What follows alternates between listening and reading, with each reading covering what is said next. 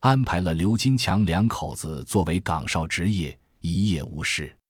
第二天上午，众人聚集在出口处，核对好时间就准备出发。刘金强两口子按上次的套路，继续全力做好房地产广告。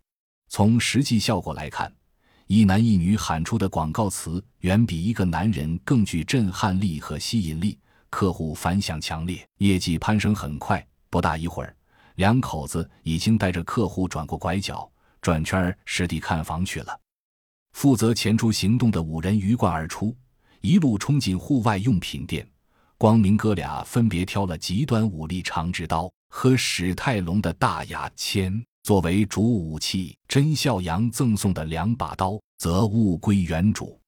甄孝阳想了想。把随身携带的三十八磅美猎换成了同款折叠版，拿工包贴身戴在后腰上，又找了随身剑壶，挑了二十支合适挠度的剑，插好固定在背上，其余盒装剑支塞进了圆筒背包。其他人换衣服、换裤子、换鞋子，反正不要钱，就照着贵的拿。光明兄弟还一人带了一把弹弓，揣了几包八毫米钢珠。交通工具上，众人选定了外间的越野自行车，声音小、速度快、转向灵，是末世潜入的不二之选。甄孝阳毫不含糊，拿了上次相中的豆绿色悍马二十六寸折叠山地，刘丽丽选了红色同款洛奇一辆公路赛，光明眼光独特，选了一辆双人娱乐车型。沿着巷道，一行五人四车迅速通过，周围没什么丧尸。感受着耳边拂过的微风，刘丽丽有一瞬间甚至觉得自己是出来郊游，和前夫谈恋爱的时候好像也很幸福，但那是十年前的事了。尤其是灾变后，和平时期的一切好像都变得模糊了，远没有眼前的淡淡幸福来的真实。